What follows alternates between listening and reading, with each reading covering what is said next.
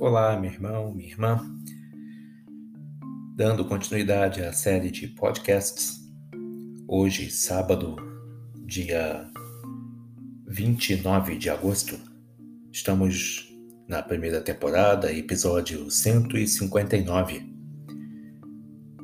Hoje, nosso devocional está fundado em Esdras, capítulo 7 sob o comando de Deus. Em Provérbios 21, 1, lemos: Como ribeiros de águas, assim é o coração do rei, na mão do Senhor. Este, segundo o seu querer, o inclina. Isso quer dizer que o Senhor é capaz de transformar o coração de qualquer pessoa, mesmo daquelas que não creem nele. Foi exatamente isso que ele fez com o rei Ciro da Pérsia, que era pagão. Despertou o Senhor o espírito de Ciro, rei da Pérsia, para o espanto de todos. O rei ordenou que em todo o seu reino soubessem que ele fora encarregado de construir um novo templo ao Deus do povo de Israel, já que o antigo tinha sido destruído. Alguns anos depois, Artaxerxes, o novo rei da Pérsia, também pagão, deu a Esdras tudo o que ele pediu, porque sabia que o Senhor o abençoava, como vemos em Esdras 7, versículo 6. E ainda fez mais. Mandou que Esdras fosse para Jerusalém para se certificar de que a lei de Deus estava sendo estava sendo obedecida, como vemos em Esdras 7:14. Deu ouro e prata para que ele e a sua comitiva comprassem tudo que, se, que necessitavam de acordo com a vontade de, do Deus de Israel, como está no versículo 18. Artaxerxes ordenou que qualquer coisa que Esdras precisasse para a reconstrução do templo fosse paga pelo seu tesoureiro, como vemos em Esdras 7, versículos 20 e 21.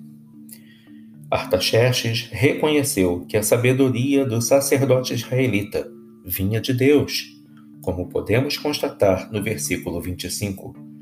Artaxerxes pediu que Esdras ensinasse a lei do Senhor ao seu próprio povo, que não conhecia esta sabedoria, como está no versículo 25. Diante da manifestação do poder de Deus que dirigiu o coração, desses reis de maneira que cumprissem a sua vontade apesar de não crerem nele. Coube a Esdras louvar a interferência divina a seu favor.